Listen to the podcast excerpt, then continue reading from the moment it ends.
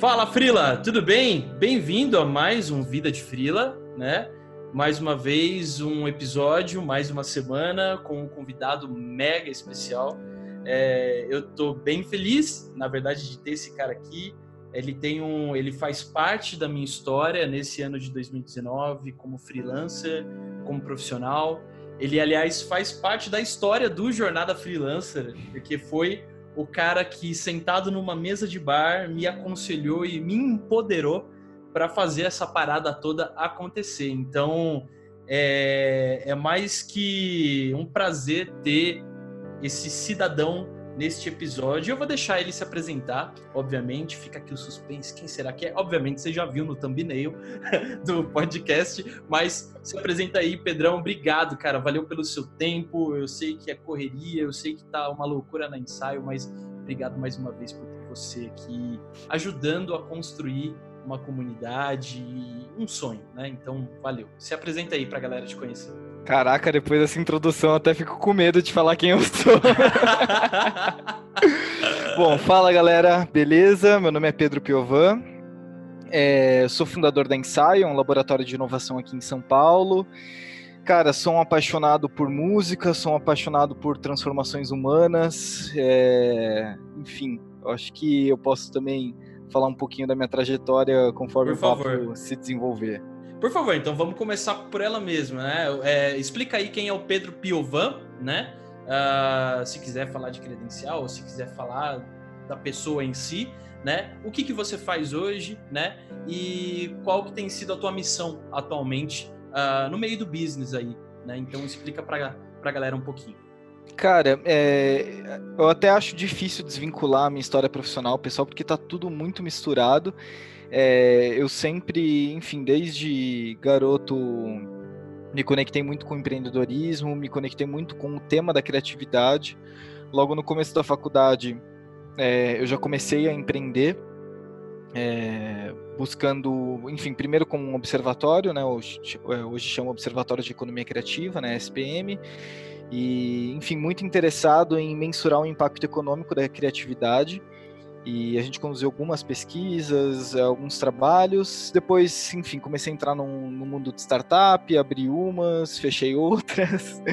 É, e algo começou a me interessar é, no que tangia ao seguinte: eu via muitas empresas, muitas pessoas é, querendo essa cultura de inovação ou querendo entrar nesse cenário de inovação que startup muitas vezes tem por essência, ou não, vale dizer. É, e aí, e só que elas não sabiam começar. E aí, cara, isso começou a me, a me acender um alerta de falar: caramba, mas isso que é tão intrínseco para mim, ou tão. Enfim, eu nasci aqui, é, como é que eu consigo passar isso para empresas que vêm de um mindset mais tradicional, ou que já estão há muito tempo no, no mundo? E aí, cara, conversando com, com a minha namorada, hoje esposa, é, sei lá o que que é, eu, já, eu tô nesse meio tempo em que a gente não sabe mais, a gente só olha e a gente fala, a gente é o quê? A gente é namorado, marido, mulher? Vocês estão juntos, é o que importa. Estamos juntos, é, somos companheiros. Perfeito.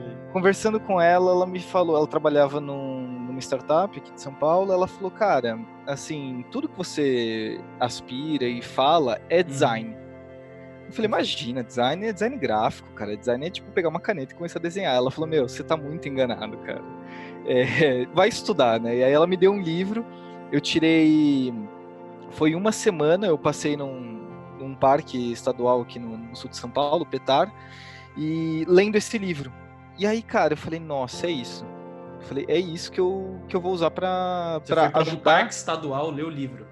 Isso, isso. É, ah. eu, eu, sou bem conectado com natureza Legal. e tal. Enfim, eu, eu recomendo você que está ouvindo, se você gosta de trilha ou não, vale dizer, você tem que ir no Petar, independente se você gosta. Fantástico, fantástico. Enfim, e aí comecei a me conectar com o design thinking, é, comecei a fazer alguns experimentos com dois amigos meus que são designers. É, cara, eu me apaixonei por essa abordagem. É, e aí daí que surgiu o ensaio, o ensaio como uma, um objetivo da gente ajudar organizações humanas a traçar um futuro mais desejável para elas, ou a traçar um futuro que realmente importa para o ser humano. É...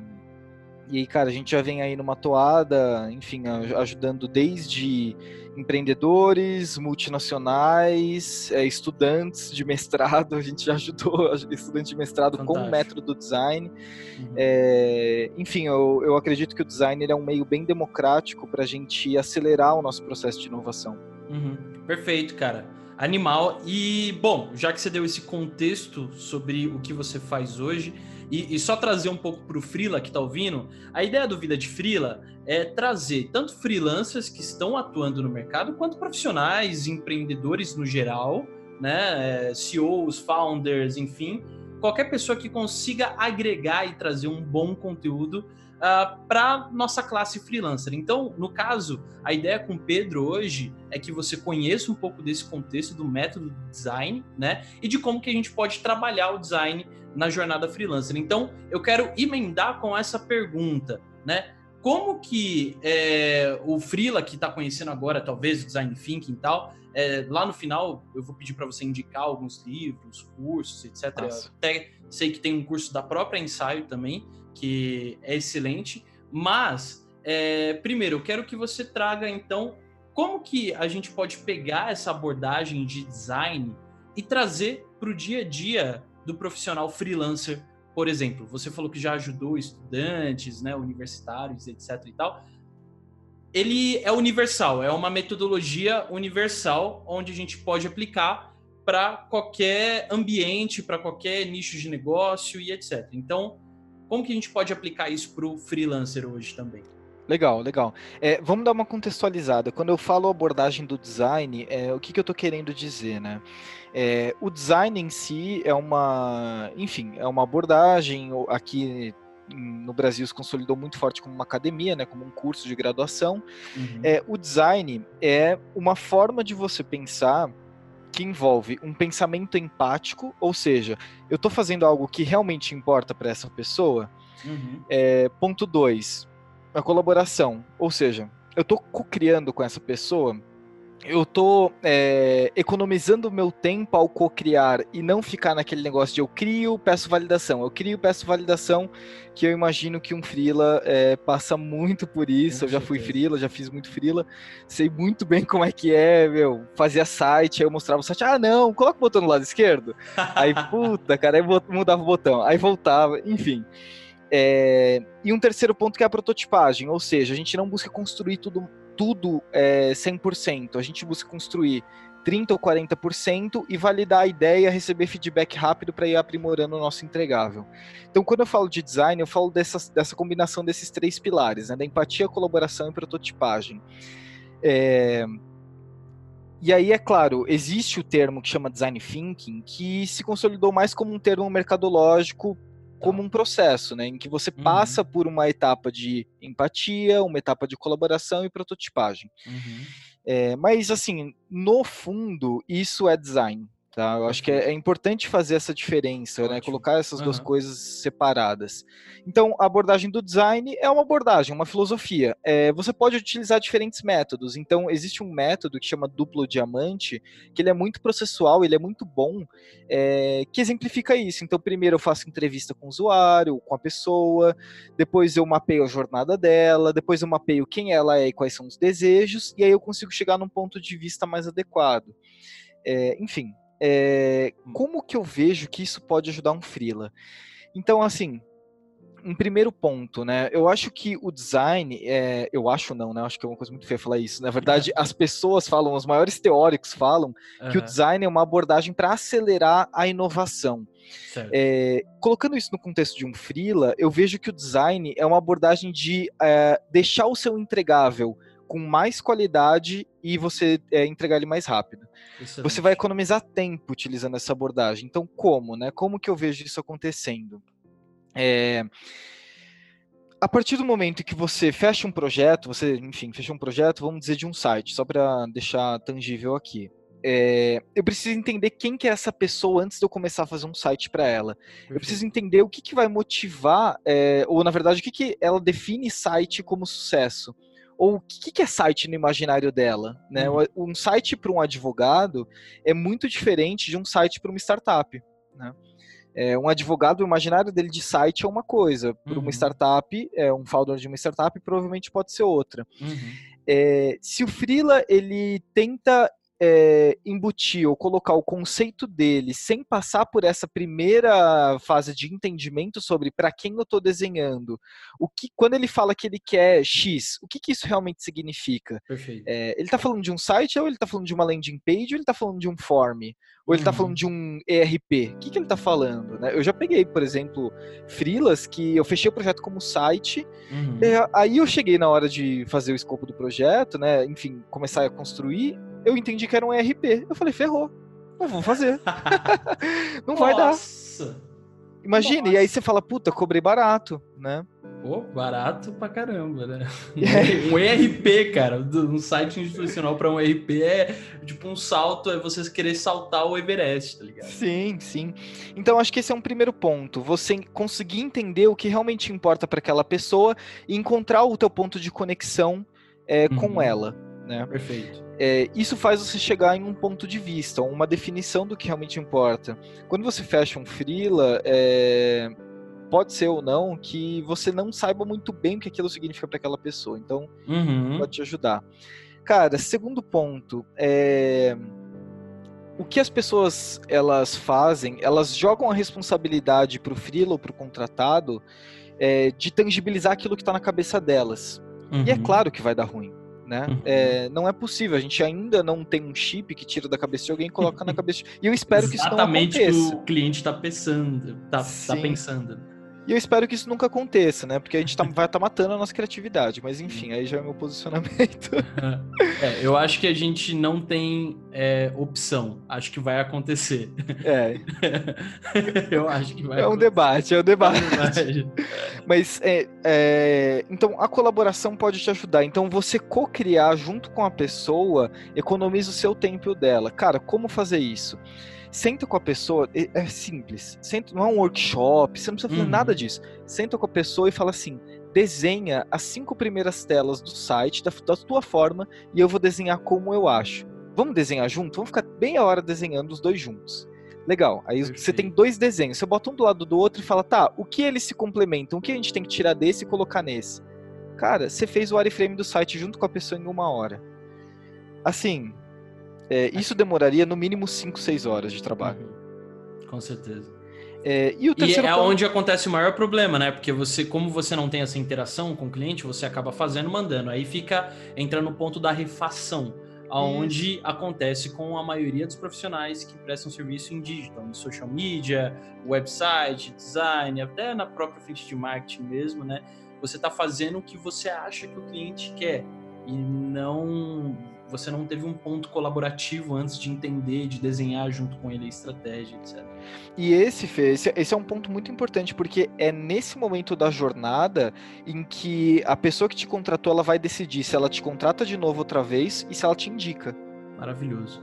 Então, é, se você deixa a peteca cair nesse momento, enfim, você corre esse risco se você não faz em colaboração. Porque aí a, a pessoa do outro lado, ela vai ficar, puto, o cara não entendeu de novo o que eu falei. Né? É, essa normalmente é uma reação que acontece. Então, com uma prática colaborativa, você aumenta a chance de indicação e aumenta a chance de uma recompra. É, o que você fala eu vejo como algo muito interessante, porque tem o um ponto também de que você acaba educando o cliente a te brifar, né?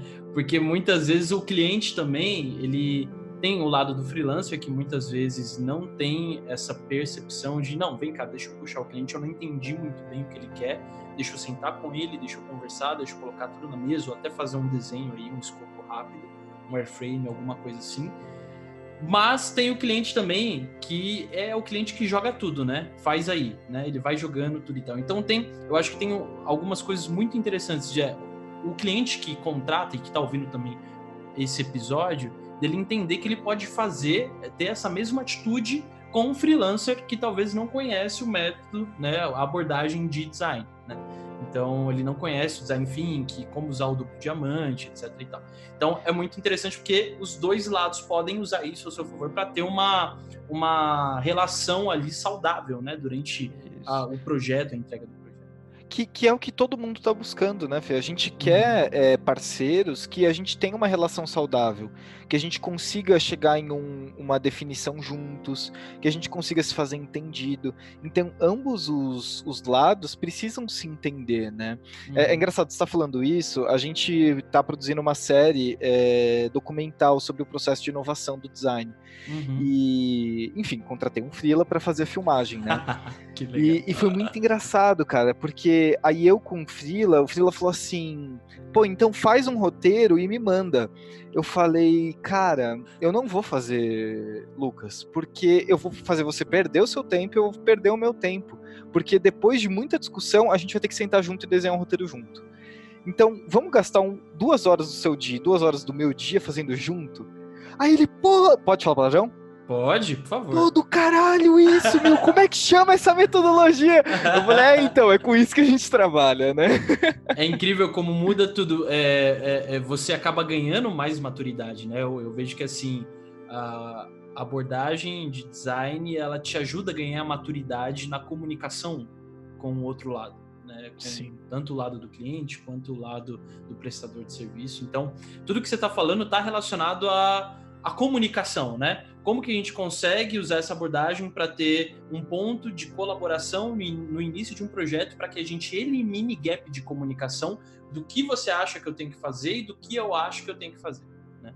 Perfeito, é, perfeito. Então, eu vejo, eu vejo muito nessa linha, assim, né? Isso que você falou é muito louco. Eu, de verdade, eu vou falar, poucas vezes, eu acho que nenhuma vez eu usei o design thinking, mas a partir de hoje eu vou começar a usar. Porque você falando já veio aqui algumas coisas que aconteceram recentemente com o cliente.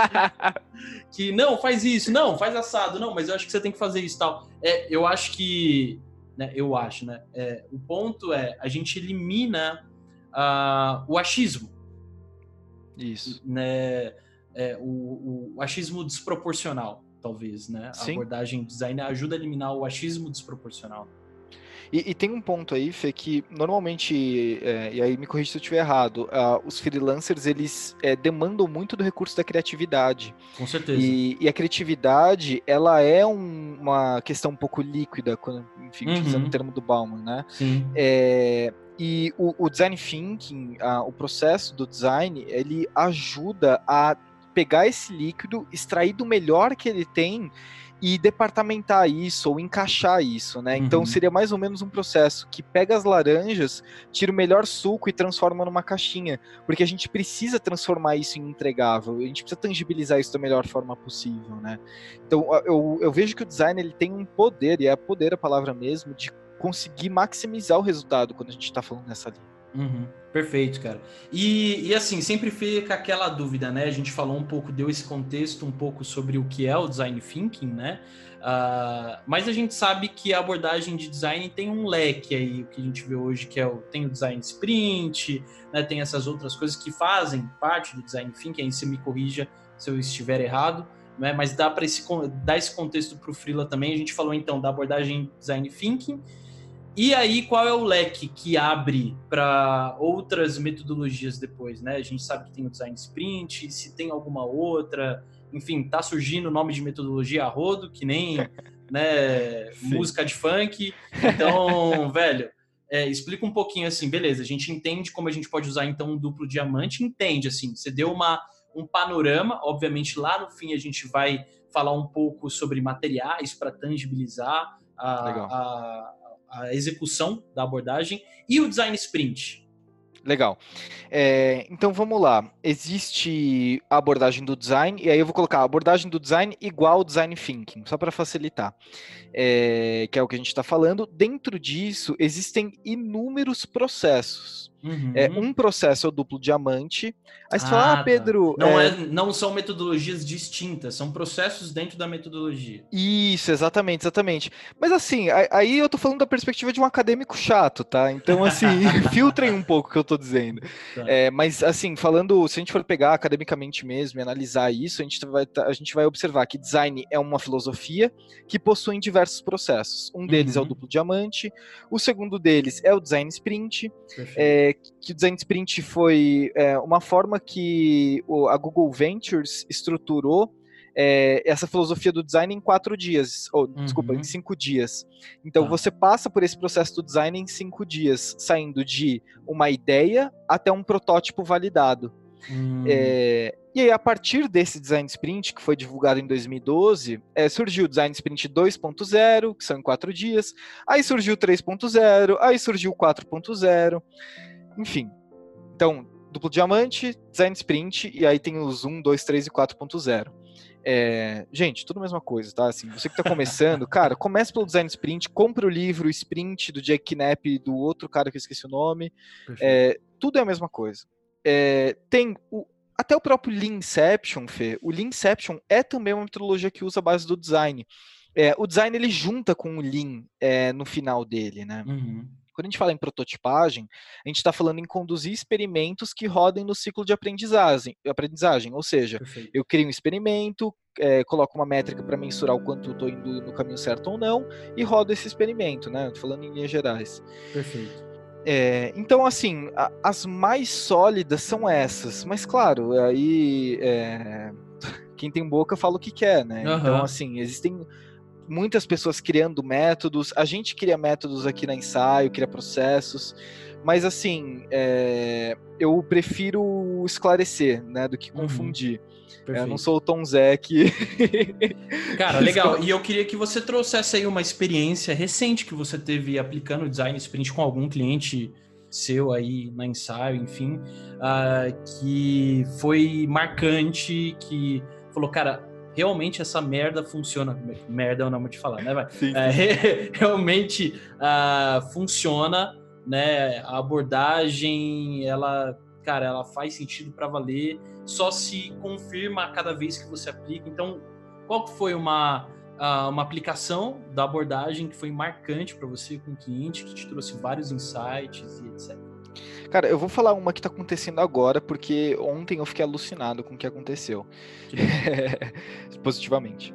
Uh, um cliente um cliente chegou pra gente e falou assim, Pedro, é que inclusive é o cliente que a gente está produzindo a, a, nossa série documental. Uhum. É, Pedrão, cara, eu quero revolucionar a forma que o, a gente atende cliente. Então, uma empresa de software, B2B, uhum. é, que quer revolucionar as estruturas de suporte. Basicamente uhum. é isso. Eles querem mudar, enfim, a gente sabe, né? Todo mundo aqui já ligou para alguma empresa de telecomunicação e foi atendido no suporte, uhum. ou etc. A gente sabe como é que é isso. É, o que, que, a gente fez?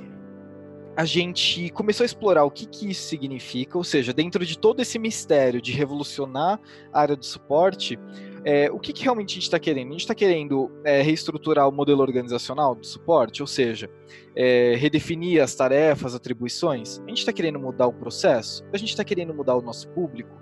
A gente não está querendo ter mais suporte? É uma possibilidade. Uhum a gente, então, a gente utilizou alguns métodos de pesquisa, um método de pesquisa em profundidade, que faz entrevista semi-estruturada, né, um tipo de entrevista que você estrutura ela 50% e deixa os outros 50% para fluir no momento. Uhum. A gente é, passou alguns dias junto na operação de suporte, ouvindo e, e, sentindo como que é aquela, aquele contexto, e a gente visitou as operações de suporte mais exemplares do Brasil, de uhum. algumas startups, a gente entrevistou outras pessoas. É... E, cara, a gente achou um ponto, Fê, que o que a gente está querendo, o que a gente estava querendo dizer eh, em relação a revolucionar o suporte era a seguinte pergunta: como nós podemos atender eh, todos os tickets de suporte rápido e com qualidade máxima, ou seja, uhum. sem fazer com que a pessoa abra um outro ticket. Impossível, certo? Uhum. Tá, é, aí existe um ponto. É, impossível até a página 2, porque a partir do momento em que a gente considera uma ideia impossível como possível, a gente não vai gastar mais tempo discutindo o que vai fazer ela dar errado, mas sim o que vai fazer ela dar certo. Perfeito. E a gente começou a criar qual que seria a primeira inserção, a primeira injeção que a gente tem que dar na empresa para criar um loop positivo de retroalimentação positiva, uhum. em que mais e mais a empresa ia caminhar é, para esse cenário desejável. E a gente uhum. começou a criar isso ontem e, cara, a gente já tá, a gente já sentiu que a gente está tendo uma mudança numérica na empresa. Fantástico. Então esse é um caso, cara, que eu, que eu tô bem, bem animado. Que legal. E eu percebi que é, é, sempre existe algumas perguntas cruciais na abordagem de design, né? O como nós podemos é uma delas e, e aí trazendo para o profissional freelancer, né? Legal. Como que ele consegue, ele conseguiria usar essas perguntas para que ele, por exemplo, né, a empresa que você vai prestar o serviço de design thinking, ela quer conhecer a abordagem para ela revolucionar o atendimento dela ao cliente. No caso, o freelancer, é, o passo a passo para ele usar isso para revolucionar a, a, a, prestação de serviço dele ou como que ele pode enxergar uma vantagem justa é, em relação a ele no mercado e no nicho que ele presta, no segmento que ele presta serviço. Né? Então, como ele pode pegar essas perguntas e fazer para ele mesmo, para ele conseguir desenhar um conceito de um freelancer melhor, ou de um freelancer com melhores skills, ou é, enfim. Legal, eu, eu, posso dar um processo? Claro, por favor. Tá. Adoro processos. Eu, eu, eu, me animei, eu adoro criar processo, então vou criar um processo aqui para o freelancer revolucionar. Que maravilhoso. Cara, a, a, primeira coisa, tira tudo da sua cabeça e escreve nesse formato como nós podemos. Tchananã. Então, por exemplo, putz, cara, é, eu preciso aumentar minha capacidade produtiva. Vou aqui. Então, como nós podemos aumentar a capacidade produtiva do Freela? É, eu preciso revolucionar o meu processo. Como nós podemos revolucionar o meu processo? Vai escrevendo tudo, tudo que você está pensando. E, uhum. e, se questiona o que é desejável para mim nos próximos 20 anos? Onde eu quero estar tá nos próximos 20 anos? Legal. Aí você vai ter um arsenal de post-it, provavelmente, escrito como nós podemos. Você vai ter um monte de CNP, né? Que é o uhum. que a gente uhum. fala. Vota naqueles que você acha mais relevante. E aí você vai chegar em dois ou três CNPs. Legal. Ponto 2. Vai buscar quem já faz isso. Ou seja, quem já conseguiu fazer isso, seja um freela, seja um não freela, seja um exemplo na natureza, usa é, abre o seu repertório para outros inputs. A gente gosta de usar muito a biomimética, ou seja, analisar como que a natureza resolve aquele problema para a gente se inspirar e resolver esse problema processual, o ser humano. Legal. Isso vai aumentar o teu repertório. Isso vai te trazer uma série de insights e talvez algumas certezas de qual é o CNP que você tem que priorizar ou reestruturar. Ponto 3. Desenha a sua a jornada que envolve esses desafios.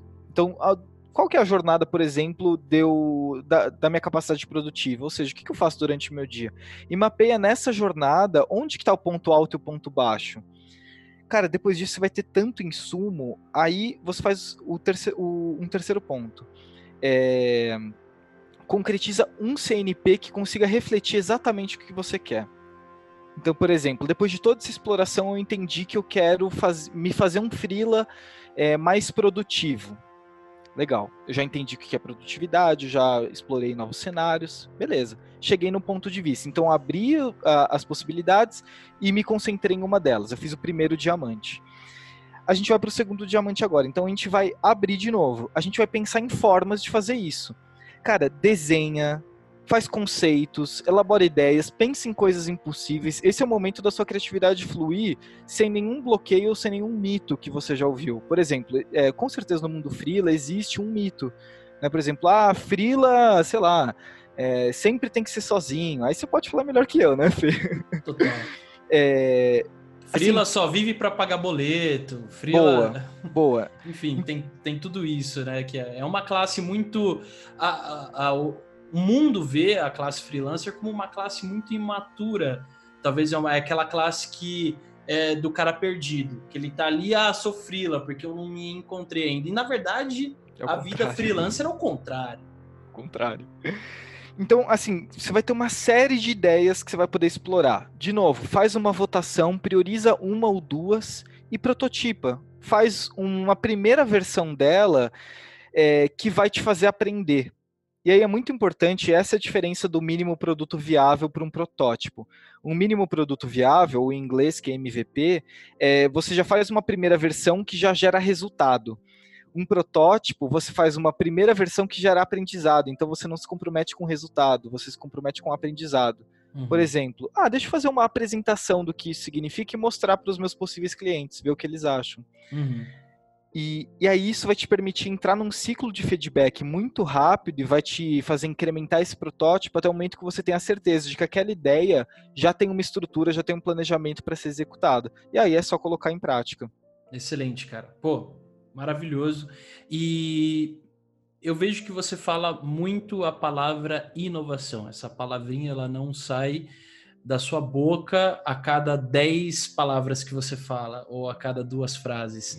É, porque isso está muito intrínseco, né? Aí na ensaio, em você. Isso, a inovação é parte do business e é parte do movimento que vocês estão trazendo, não para o mercado, mas para o mundo, né? De verdade, a empresa que a única empresa que eu consigo ver relevância falando sobre é, é, design, inovação e etc. E aí eu te pergunto uma coisa, cara.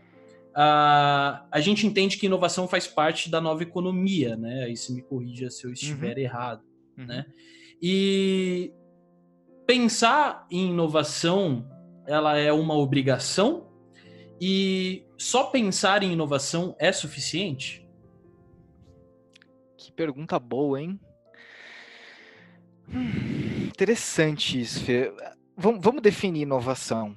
Uhum. É, a, a, melhor de, definição de inovação que eu já vi na minha vida não é de ninguém famoso. É, é um professor da faculdade de Coimbra, que eu respeito muito, chama Roberto Barreto, e ele fala que inovação é a arte de se safar de um obstáculo. Então, assim, são três palavras que eu adorei que ele juntou: arte, se safar, cara, se, se safar. e de um Fantástico. obstáculo. Então, inovação não é uma mágica, não é uma coisa que acontece do dia para noite, uhum. ou não é uhum. algo que você compra, tipo uma varinha de condão, que vai te fazer inovador. Uhum. É, não é um software, não é uma palavra que você usa, não é um método que você usa. É uma arte de se safar de obstáculos. E, cara, a arte está muito ligada à criatividade. É, uhum. Você deixar essa energia criativa fluir dentro do teu cenário é, faz parte de, da inovação. E o que, que é uhum. deixar a criatividade fluir? Cara, a coisa que mais mata a criatividade, e é por isso que os ambientes corporativos eles estão sem criatividade, é porque a gente é, mistura o momento de filtrar com o momento de criar. Então, uhum. todo momento que a gente cria, a gente filtra participa, faz um, faz um exercício, participa de uma reunião e fala assim, galera, vamos dar aqui ideias para a gente atingir, sei lá, meta de vendas? E aí a pessoa fala, ah, pô, a gente podia fazer uma landing page. Aí o diretor fala, ah, não, cara, isso a gente já fez ano passado, não deu. Perfeito. Fê, qual que é a chance de alguém dar uma nova ideia depois desse corte? Uhum. E então, assim, é, você trabalhar com a arte de se safar a todo momento de algum obstáculo é, deve ser algo intrínseco, cara, porque isso faz parte da nova economia, isso faz parte dos novos movimentos de trabalho e que virou uma exigência, virou uma tendência que não dá pra gente não surfar mais. É, uhum. é, assim, quem não tiver esse mindset é, tá em processo de decomposição, né? Uhum. É, conversando com uma mentora minha ontem, a gente falou isso. É, ou a mentalidade de escassez, a mentalidade que quer filtrar ou de ego nos momentos errados, ela está em decomposição, ela está uhum. morrendo. Uhum. Né?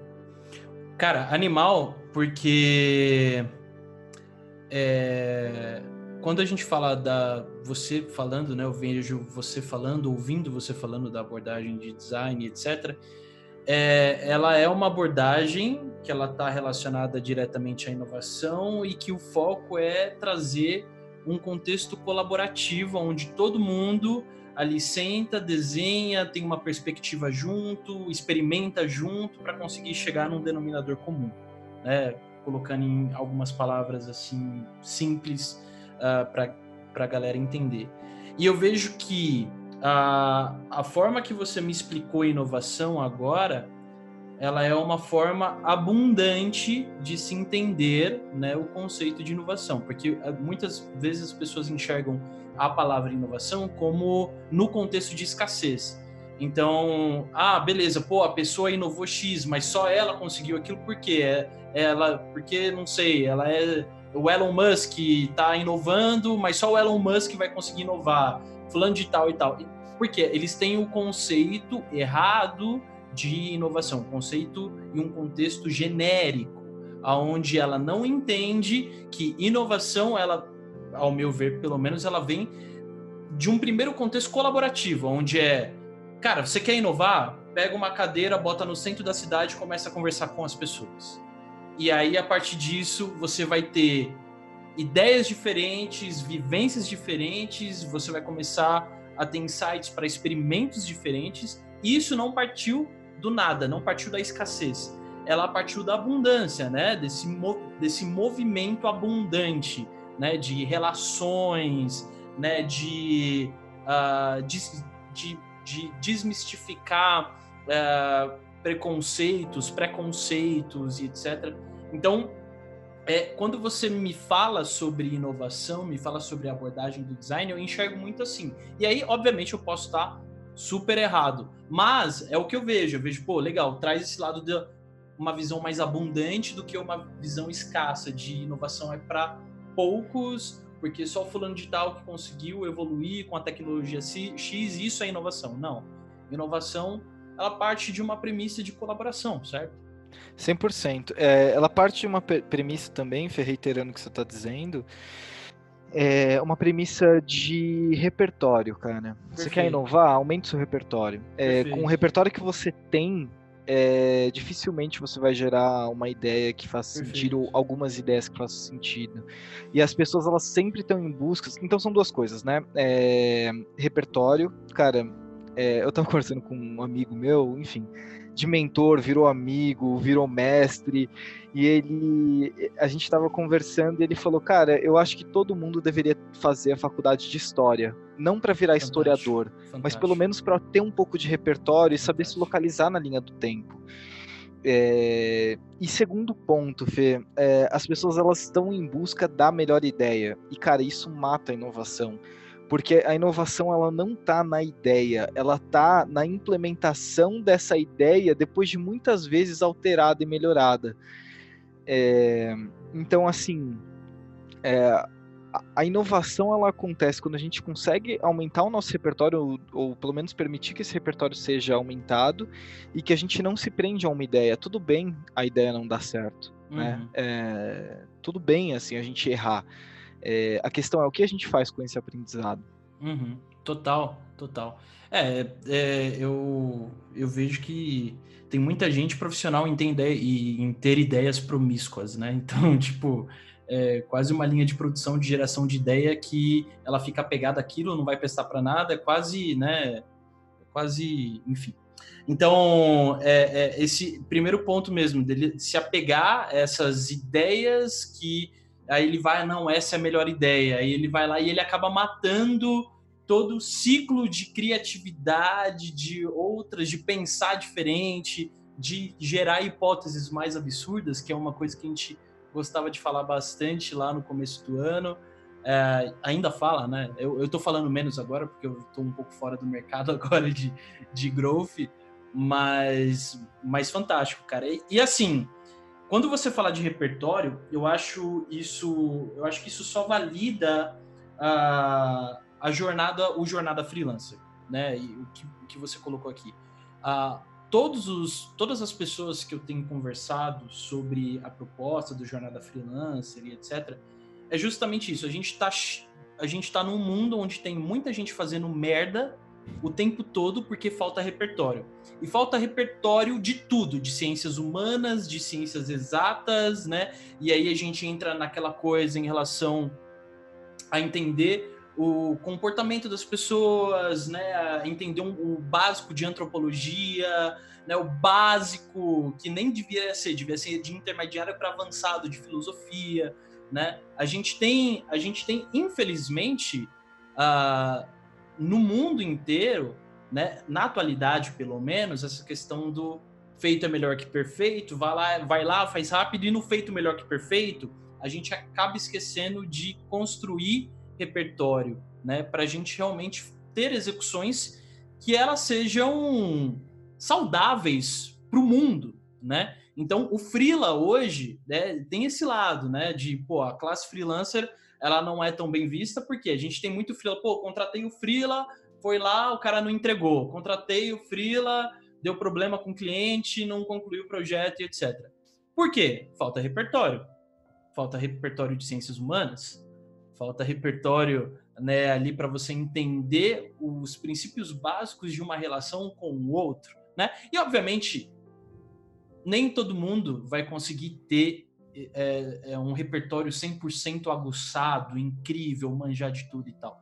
Mas eu acho que o ponto que você colocou lá no começo da empatia, ela já entra como um resolvedor de problema nesse ponto de relacionamento e etc. E te ajuda a construir repertório, porque uma vez que você tem empatia, você acaba entendendo, querendo entender mais do outro, né? E isso Sim. te exige estudar ali ciências humanas para que você consiga é, ter relevância no teu projeto, na tua vida no todo. Né?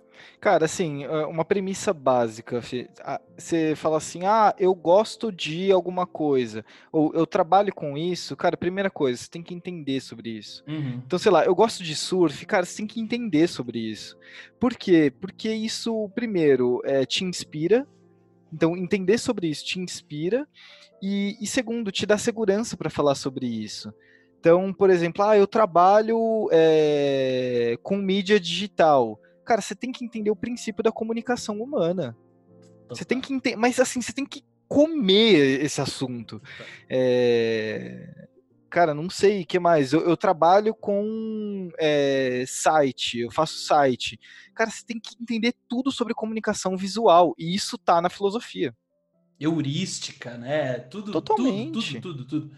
Cara, é, você falando, é, quando você fala que gosta, você, se você gosta, você tem que conhecer. Aí me lembrou agora recentemente, eu não sei se você chegou a ver a, o programa, é, saiu um meme aí que a, a Alcione tava com o Titãozinho Chororó num programa, e o Titãozinho Chororó, é, a Alcione começou a falar para eles assim, pô, eu, eu amo aquela música Evidências, né? Eu tava ali no camarim falando, pô, eu amo aquela música, eles estavam juntos ali na entrevista. Aí o Faustão chegou e falou: ah, então você gosta? Vamos cantar aí. Aí, na hora que foi cantar, a Alciane começou.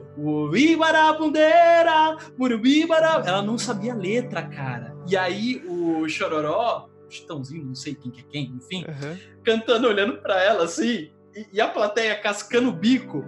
Por quê? Ela falou que ela gosta de uma coisa sem conhecer um pedaço da letra. Isso encaixa muito. Eu, eu quis trazer só porque encaixa, encaixa, muito no que você tá falando, né? Como as pessoas acabam se queimando porque elas falam que sabem minimamente de uma coisa, né? Sem. E tudo bem, até tem um ponto que eu acho que é importante ter atenção, que é assim.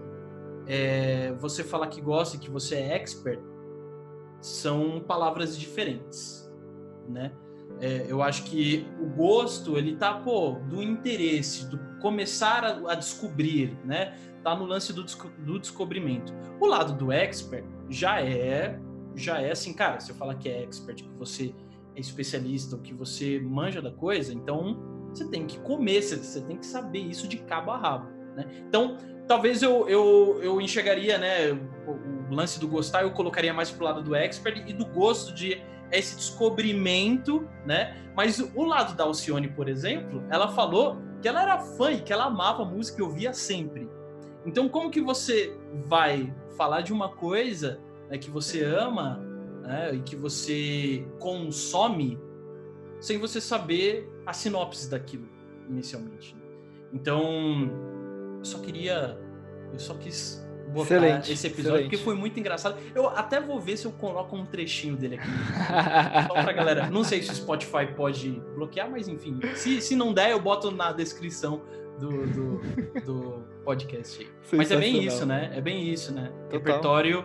Repertório é tudo e o cuidado com as palavras, o cuidado de dizer no que você realmente é, especialista ou do que você realmente gosta, né? Esse é um ponto, Fê, porque assim, é, hoje a gente é, a gente fala muito, né? As, as, pessoas falam muito e todo mundo quer falar. É, e cara, na maioria Vide das vezes. esse podcast aqui. Vide esse podcast, eu tô querendo falar muito. Na maioria das vezes é melhor ficar quieto. Eu falo Cara, pro, pro meu time de vendas aqui, eu falo, uhum. gente, vamos só ficar quieto. A gente, o silêncio a tem a sua importância, né? Muito, muito. E isso eu acho que é um, é um assunto para outro podcast. Oh, pra caramba, pra caramba.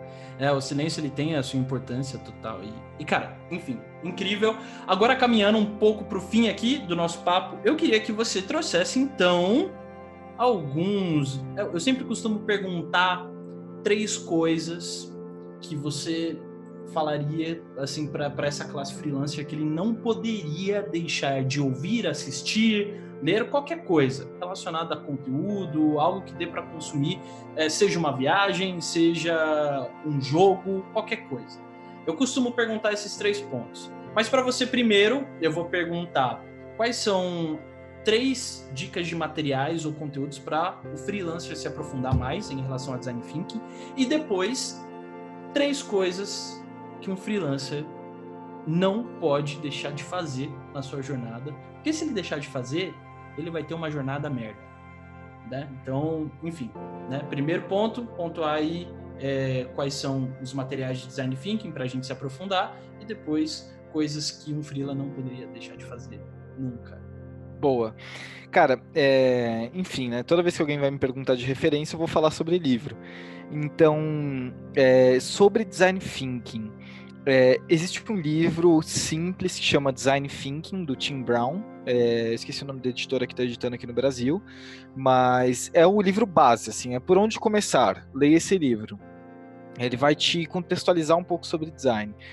É, e um segundo livro, e a minha terceira referência não vai ser um livro sobre design thinking, mas o segundo é livro, chama Design para um Mundo Complexo, do Rafael Cardoso, da editora Ubu. É, é, um bom livro que te dá todo o background que você precisa para falar sobre design thinking e atuar com design. É, então são dois livros que eles misturam teoria e prática a todo momento. Eu gosto, eu gosto bastante dessas duas referências. O do Tim Brown é o a editora é Alta Books. Alô Alta Excelente. Books, patrocina nós. Valeu. e a terceira referência é, existe um pessoal que grava muito vídeo no YouTube que chama ensaio. Olha só, não conhecia, bicho. É Cara, mesmo? Eles têm um negócio que chama Pílulas de Inovação e que eles falam sobre design thinking na prática semanalmente. Eu acho Fantástico. que vale a pena, é uma boa referência, um pessoal legal. Muito bom. É, eu ouvi falar, eu ouvi falar que é bom, assim, que é, eu não, não ouvi direito ainda, mas me falaram que pode ser interessante. Não, brincadeira, gente. É, mas Animal, é, eu tô para ouvir, né? Eu tô devendo ouvir, eu tô devendo muita coisa, na verdade, para você. De, e gravar. De, né, de gravar, né? Felipe, vamos gravar o podcast? Vamos, não, não pode. É. Legal, cara, fantástico. Então, show. Primeiro livro, Design Think do Tim Brown. Depois, o do cara Design para o Mundo Complexo. Perfeito, da, da editora Ubu. E Isso. os vídeos da Ensaio, que, que vocês têm o podcast, que tá no Spotify também, né? Sim. Vocês têm um podcast da Ensaio e tem os vídeos que rolam no Instagram. Qual que é o arroba da Ensaio aí? É Ensaio Lab. Perfeito, arroba Ensaio Lab. Galera, segue lá, eles têm os IGTVs também rolando e tem os vídeos no YouTube. Perfeito. Agora a gente entra pro ponto mais divertido, que são três coisas que você recomendaria a todo freelancer, três coisas que ele deveria fazer sempre ou deveria fazer pelo menos uma vez na vida: ler um livro, ver um filme, viajar para um lugar X, jogar um jogo, enfim, qualquer coisa. Cara, essa pergunta é perigosa, né, meu? Porque você tá perguntando pra alguém que. É, essa é a ideia. Cara, assim, eu acho que Primeira coisa, eu não consigo tirar isso da minha cabeça. É, um frilo, eu acho que ele deveria ter um bichinho na casa dele, cara. Um gato, um Olha cachorro. Só. Olha só. É, Fê, você sabe disso, né? Sei, isso eu tenho a Geleia aqui, né? Isso eu, só não, eu só não gravo um podcast com a Geleia porque ela não fala. isso muda, isso muda. Assim, vai, vai mudar o teu, o teu astral, vai mudar a tua entrega. Uhum. É, eu acho que é uma coisa que todo, todo frilo deveria ter. Cara, todo frila deveria ir para o Oriente. Olha só. É, assim, você, a, a, gente aqui tem um mindset ocidental uhum. muito quadrado. Cara, quando você chega no Oriente, você toma uma paulada, você fala, meu, soco eu não tô... em Soco no estômago, né?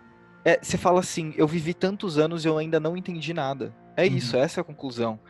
É, eu tive algumas vezes lá e eu tem sido uma prioridade voltar, porque é, é, outra, é outra coisa, cara. É outra uhum. coisa. A gente não faz nem ideia do que é ser um oriental. Uhum. É, é, um estilo de vida muito mais orgânico, muito mais é, sensível e é muito interessante, cara. Animal. E, e, claro, né, dentro disso, uh, existe o fato de que a China é a primeira potência mundial. Então, uhum. assim, alguma coisa aconteceu no, no, no Oriente que a gente Sim. tem que aprender, né? Sim. Ah, terceiro ponto. É o comunismo, cara. que é aquele o comunismo deu certo, aquela brincadeira. Só pra cair no ponto de polir aqui, sou, qual sou o dedinho? Ah, muito bom, muito bom. Uh, ó, eu não vou cortar essa parte no podcast, eu vou deixar, né? Se eu Deixa. perder seguidor, é, ouvinte, a culpa é totalmente minha. Enfim. 10% de hater é sempre bom. É. Cara, um terceiro ponto, Fê, é, eu acho que todo freelancer deveria fazer uma vez por semana ir para um lugar que ele não conhece. Se relacionar com pessoas que ele não conhece. Eu tenho praticado isso, na verdade, é, interagido com cenários que eu não conheço ou que eu nunca tive, é, para eu conseguir ficar mais sensível em relação à empatia. Então, por exemplo, faz duas semanas que eu tenho me relacionado com a comunidade LGBTQI.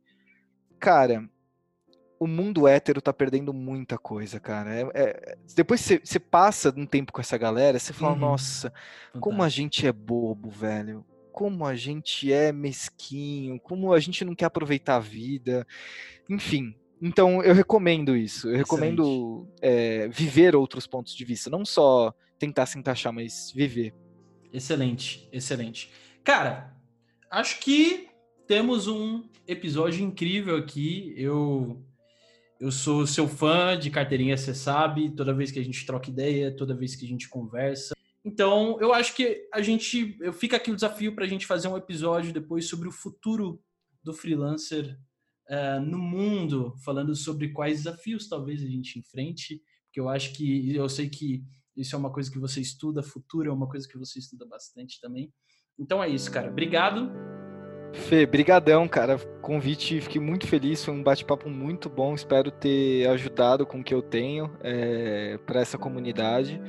E, cara, já vou colocar no Google Agenda pra gente gravar a segunda, a segunda parte que me animei agora a falar sobre isso. Legal, cara. Obrigado mesmo. Gente, segue aí o Pedrão. O Pedrão tá no LinkedIn também como Pedro Pilvan, né? Tá no Instagram, Pedrão? Não, deletei. Não, deletou o Instagram. Olha só. Temos muito a aprender com o Pedrão, tá vendo, galera? Ou não, então, né? ou, ou, não. Ou Mas não. enfim, eu deixo o lado que a gente tem, sim, coisa para aprender. Uh, e é isso, galera. Então, muito obrigado. Eu vou te pedir para você é, dar uma curtida aqui no Anchor ou no Spotify ou no YouTube. Também estamos no YouTube, olha só. Se você não tem Spotify, se você não quer ouvir no Anchor, dá para você ouvir no YouTube também. Em breve estaremos no iTunes, etc. E tal. Então, é isso, compartilha com o um amigo Frila e vamos nessa. Bora construir uma jornada aí cheia de bons desafios e sustentável. Valeu, galera. Obrigado pela paciência e por mais um episódio. Até a próxima.